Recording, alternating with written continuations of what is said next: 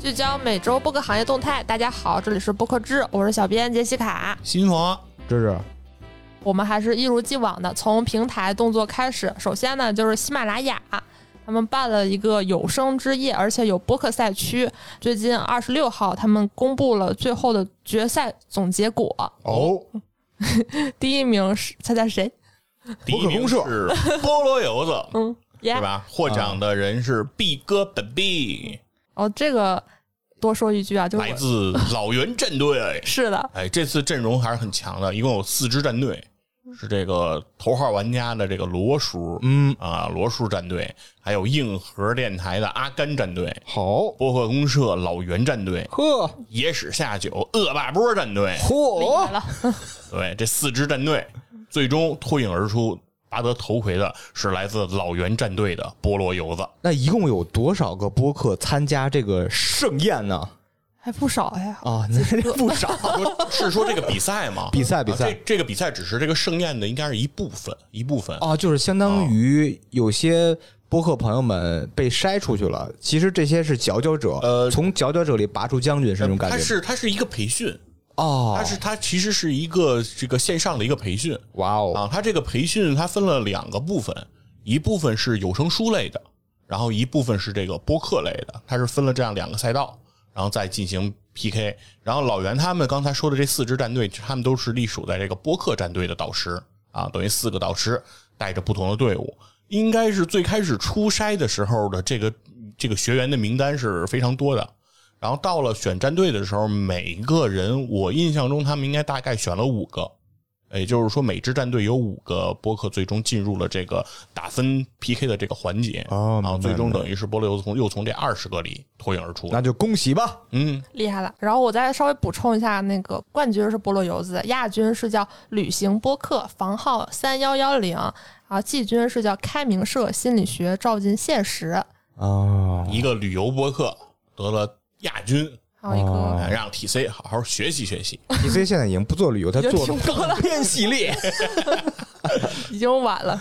刚刚提到 TC 是远方周末计划的主播的名字，哎大家有兴趣可以听啊。他做的港片系列非常的赞，然后下一个还有一个挺很少提的平台动作是蜻蜓 FM，他们又融到资了，这是他们今年第二次融资，嗯，上一次是好像什么微木资本是做对，那咱们好种像也社播区的，报过是吧？对上次然后十月份还报道了一下他们和中文在线达成了战略合作，且到了十一月就是。中文在线就给他们投资了，哦，啊，那会儿咱好像就说过，就说中文在线这次是不是一个投资行为，对吧？嗯，当时还为这事没儿讨论过，嗯，没对外没讲，对外公布。嗯，现在他们算是对外说了，然后战略股东小米、瑞一投资、普维资本跟投，融资金额暂未对外披露。之前的那个微木资本也没有公布金额，哦，都投了，但不知道多少钱。嗯然后看报道说他们的一些高管也离职了，感觉蜻蜓 FM 可能它的最近有一大换血，嗯，差不多是这个感觉。嗯但这种太大平台的行为呢，我们也只能 观望。希望对播客更多的关爱一些，让播客更深入人心，受众越来越广。然后接下来就是咱们本周的这个，这是播客制第一次为一个播客开设一个专区，哦，为一个播客开设一个专区，差 点 FM 何德何能？然后这次呢也是一个和差点 FM 一样优秀的 你看看，真会说播客，就是故事 FM，哦，那不 敢，那不哦敢，那是老大哥。 我们给故事 FM 开了一个专区，如果加了那个艾哲的朋友圈，我就每天一刷朋友圈，艾哲哎可以， 也可以，就就每次都发出这样的惊呼。他们有三件事啊，一件件来，我是按照时间顺序来的，大嗯概是。呃，首先呢，就是故事 FM 和携程旅行推出了一个品牌播客，叫“深度游哦，对声音的声是吧”。？对，度是百度的度，游有旅游的深游。度游，啊深度游不，是深度游，是深度游。嗯， slogan 就是分享好玩、震撼、独一无二的旅行及生活体验，让耳朵比身体更自由。很直接。这也是故事 FM 的首档品牌播客，还是挺值得期待的呀。对对对，现在出去玩都受到了一些限制，那可以通过播客让大家想一想，就是、过过耳朵瘾，哎，就像 TC 多少年前做 TC 啊 TC，然后感觉这个 旅旅行类播客要刚要起起来，来，他就转这换了个赛转换道。了赛道。厉害然后还有一个就是芝芝也特别感兴趣的活动啊，啊！就是单向空间和故事 FM 极客金上文档联合发起了一件小事为主题的共享写诗体验。哎，哎呀，杰西卡发完这个链接给我以后吧，我第一时间就投稿 了。大家待会儿就期待我的诗，你投的是哪一首投的是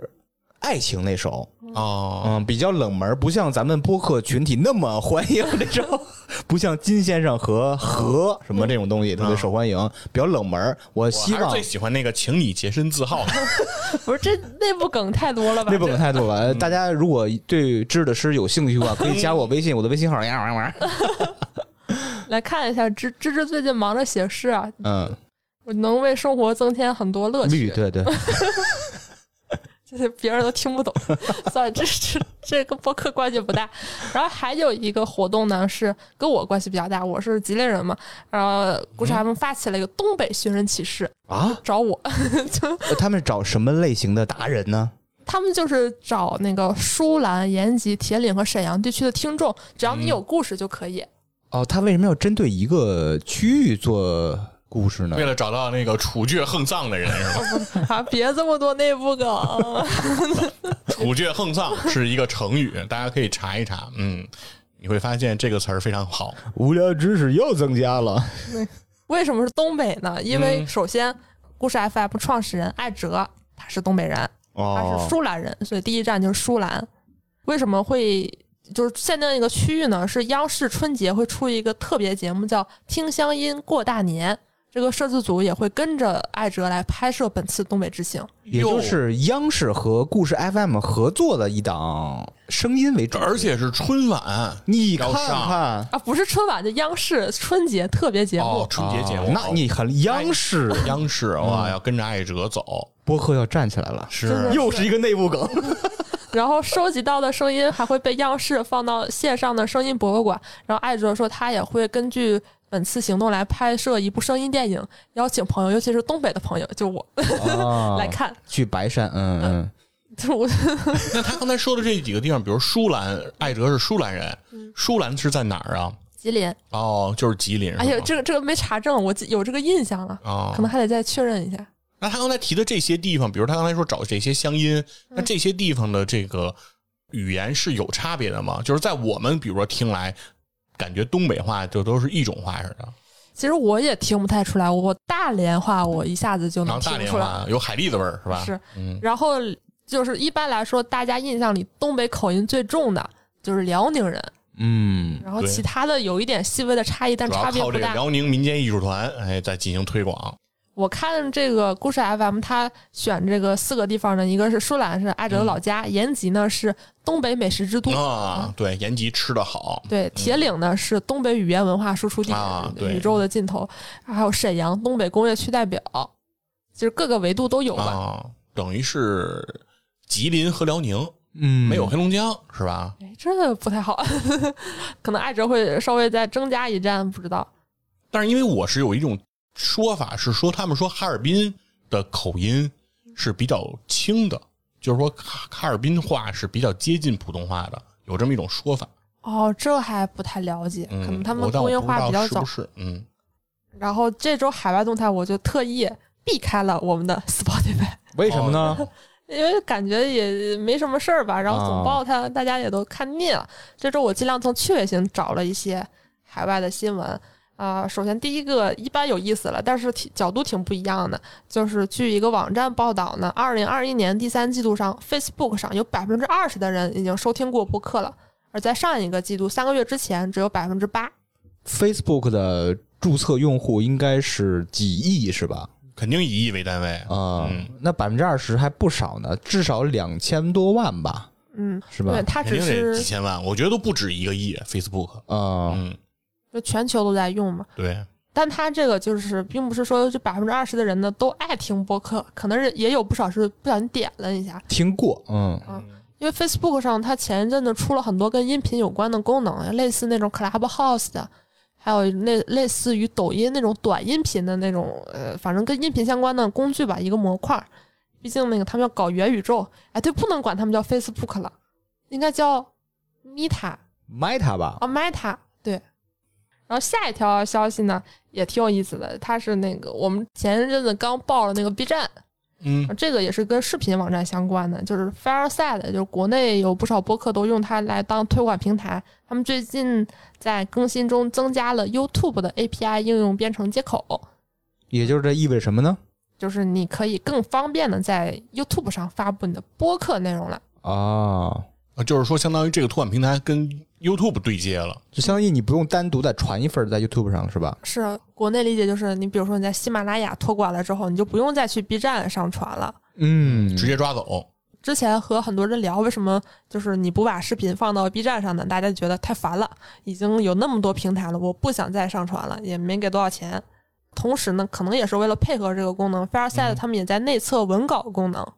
就 AI 文稿嘛，是类似喜马那种哦，是，啊，就也就是自动匹配字幕嘛，字幕跟字幕嗯现在 YouTube 上是感觉是一样的。对，但是这个是内测阶段，这个是 Pod News 他们自己就是在那种特别编程那个东西里头看到的，没、哦还没对外公布。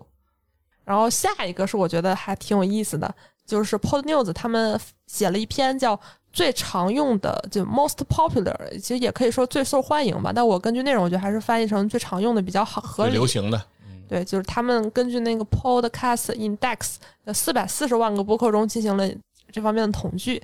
就是排名前一百的播客名字。对对播播客起名儿嗯，做了一个统计，这挺有意思的也。就是重复率最高的前一百个呗，是吧？对。对然后就是第一是啥吗？你看，你猜猜，猜猜，对你你先给给一个范 围，没有那，怎么给分？比如是水果，还是一个树叶子，不是那个就是宇宇宙万物的东西，万物万物就是万物，包罗万象。 everything 那就叫 everything 是吧？ no no 不是不是叫 no no，不是，排名第一的你是我猜不出来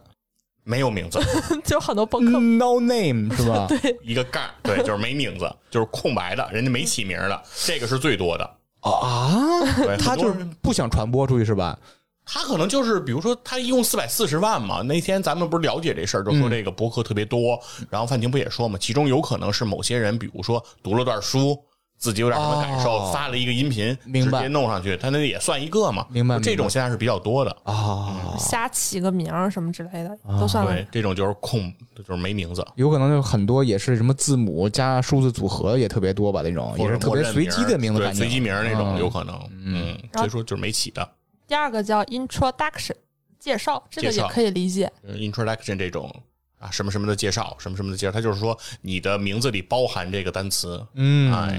然后第三个叫 introvista，是个西班牙语，这个得叫原音字就是 嗯，intervista 嘛它的意思也是采访啊。采访，啊，interview 那对，等于个说第一第三个是采访，第二个是介绍，哦，那我盲猜一个，呃，我不知道是下一个还是下下个还是下下下嗯个，应该是什么什么 show 哦，差不多。啊？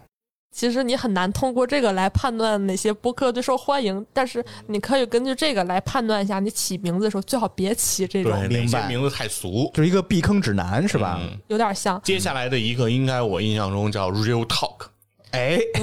我想说这个，嗯，然后还有就是，呃，首先啊，这个呃 Real Talk 是一千七百一十九个播客里头有这个，然后还有更多的呢是七十万五千个播客里头含有 Podcast，哦这个也正常嗯对，就是七十多万个里头就直接用 podcast，哎，其实就相当于咱们那很多当时的电台后边都缀 FM，啊，或者追电台，对，嗯，对，就调频，调频，啊对，就类似于这种电台感觉啊 FM 就是这种的，对，咱其实咱们国内也是这个情况。其实往回倒啊，在零九年刚有新浪微博的时候，很多人他就起的微博，比如叫“芝芝的微博”，他那名字全称就叫就这个，哦就类似于这种感觉。嗯，对，那个平台可能大家不是很了解，那可能嗯起个昵称大家也更明白。对，啊，然后还有一个一百一七十七个播客里头，包括 This RSS has been deleted，就是这个 RSS 已经被删掉了，不用了，哦对，就是名字里直接就写，已注销，可以这么已注销理解。哦 OK，哎，就是人家就是说，如果停更了，人家都还在自己的名字里把这事儿标注出来，还是挺讲究的。讲究。啊、以上呢就是本周的播客动态。哇哦，马上就到了我们最喜闻乐见的延伸话题环节， 延伸话题，开始我们的圆桌环节。是我们这周想聊一聊大家各自最喜欢的播客系列。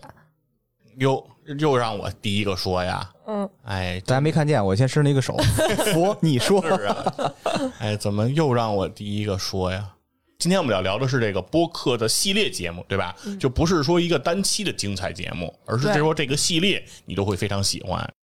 那这个节目呢，我推荐的就是《浑水摸鱼》，又是啊浑水摸鱼又是浑水摸鱼，我你要没捧红他们是 吗？我没推荐过《浑水摸鱼》在哦播，客就是制私底下，是不是经常是说啊，我只是在私下自来水儿安利过。哦你这真爱他们呀安利了浑水摸鱼，但是我没推，我没在节目里推荐过。就是你看说了，你至少有五次还是六次吧？嗯呃有杰西卡，就是那个直向安利。有时候我旁边在听呢，我没有一次去搜索，主动搜 索，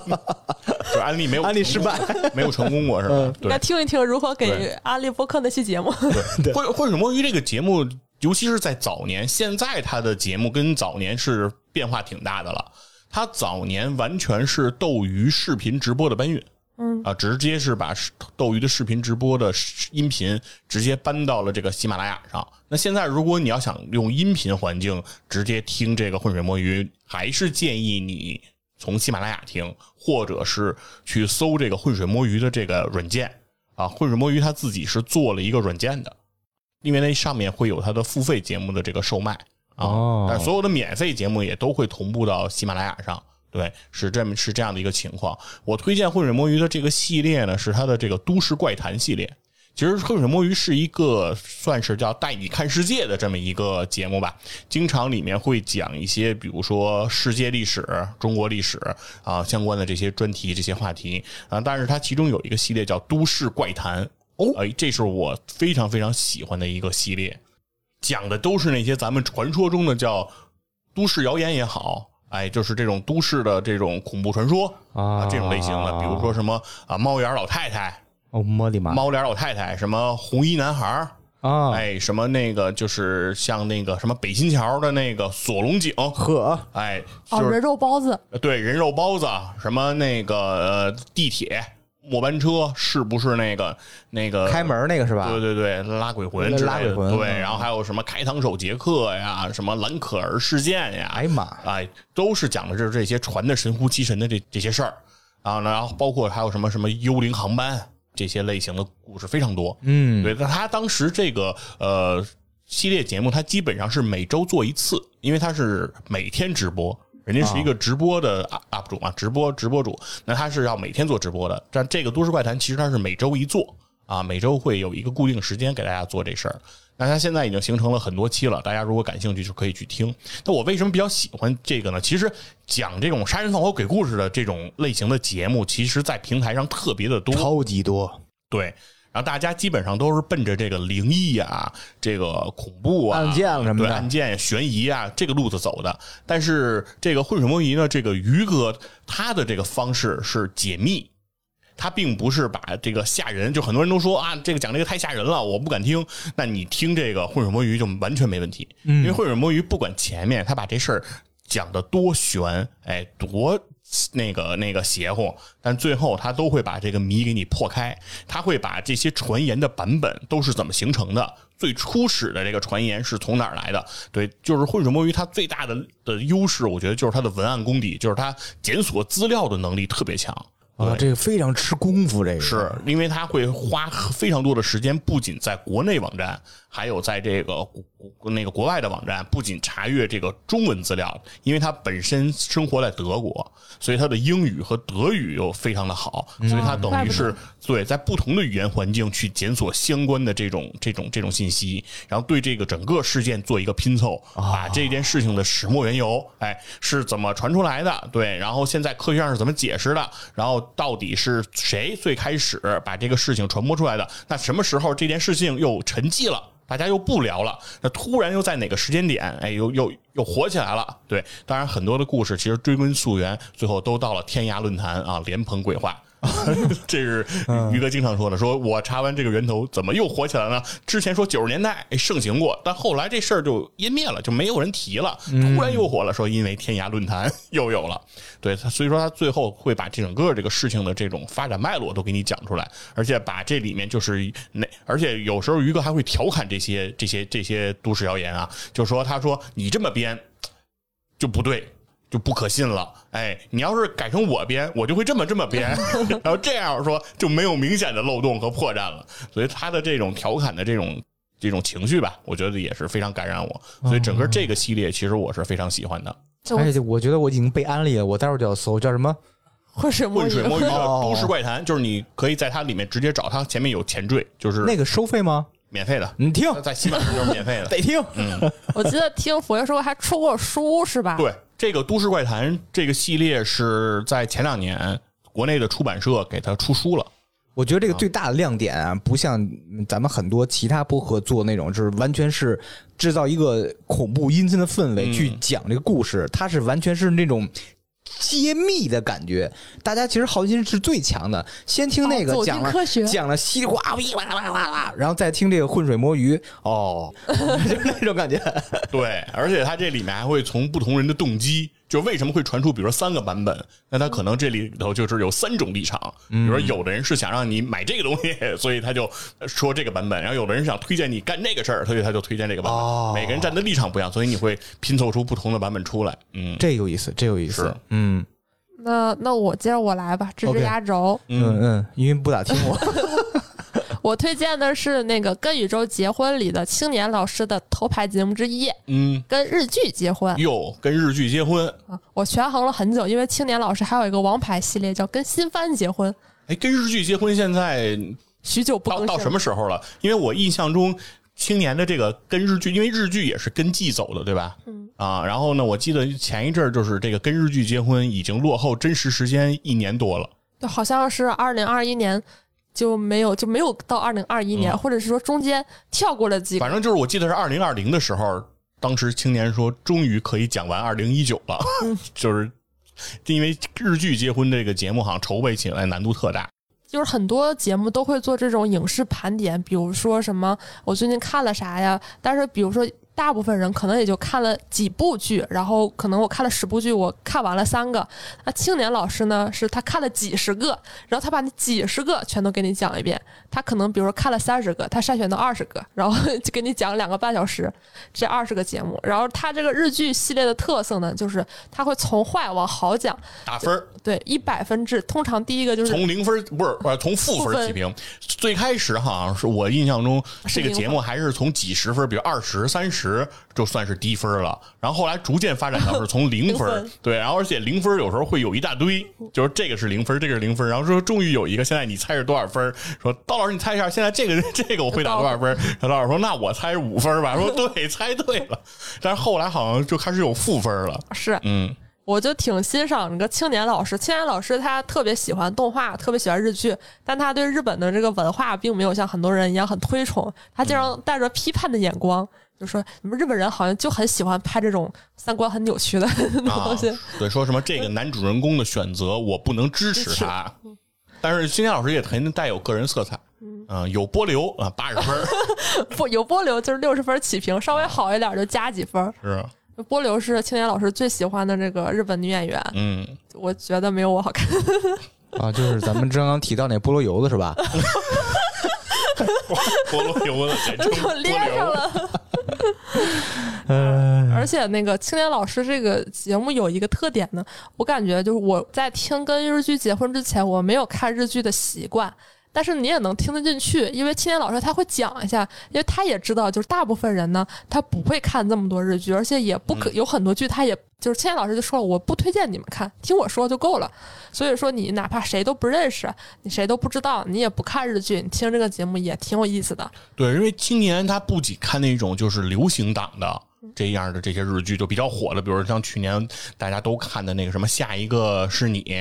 哦，这轮这到你了。轮到对，轮到你了。啊这这种这种比较火的日剧，他连那个早晨起来，就是他叫早间哦早晨间剧晨间剧就是给那个家庭主妇，那个老公上班走了以后，然后收拾完屋子没什么事儿干那段时间播的剧。青年老师都看，其实我是挺佩服青年老师的， 就哪儿那么多时间 是吧？因为说实话，日剧它现在就是有一阵子九十年代什么《东京爱情故事》啊，《悠长的假期》，它是比较国民的，现在都没有了。其实很大程度上就是日剧它确实好的不是很多。就我觉得青年老师也挺苦的，就是他，你说看新番吧，我觉得日本的动画其实还是世界确实它是比较领先的，但是日剧真的就是好的太少了，所以说应该是青年老师不管是在视频领域还是在音频领域，应该全网就他一档嗯，盘点日剧能盘点的这么全的，呃，一般影视它也可能就是说，哎，最近可能那个什么《昼颜》什么轮到你了，特别火，我看一看，解读一下。青年老师就是什么都看，嗯我觉得他应该是全球看日剧最多的人。对他经常说，可能是比日本人大部就百分之九十九人看的都多， 可能比他们多的只有一个叫什么金村什么的一个日剧评论人， 啊，嗯对，就是人家专门为了吃这碗饭，所以这也是青年老师稍微更新的慢一点的原因。非常厉害啊！我推荐一个，首先说我听的不多啊， 我之前也推荐过 U 四 D 八优四 D 八，啊，U 四 D 八它有很多系列，比如说这种音乐系列叫音乐小饭桌，哦，哦有对讲宠物的猫猫大讲坛，嗯，什么讲机车的机车研究哦，所。迎次郎的故事但是我最最最最喜欢喜最喜欢的是是什么呢？第八美人城。哇，啊美人城，呃，为什么呢？我觉得这个节目特逗啊！我们看一下《第八美人城》这个系列只有十一期，但是嗯，跨度从一八年到二零 年，用两年时间苦心耕耘了十一期节目，每一期就个个好听，个个好听。嗯你看有讲面条的，哇，讲早点的，专门讲期早点，你说这闹不 闹心？还讲一些重口味儿，什么重油重盐的，嗯这个甚好至讲到什么垃圾食品。可以我最最欣赏、最最爱听的是下饭菜。下饭菜，下饭菜哦这些节目特别有意思，就是他们讲什么呀？比如说你什么东西下菜，我记得印象最深的哦，下班。什么东西下菜？ 酒下菜。 我记得印象最深是谁讲了一个烧茄子，哦，因为我当时正在做烧茄子， 哎呦，刚洗茄子，我说我不是我喜欢做家，我说听点东西嘛，我就说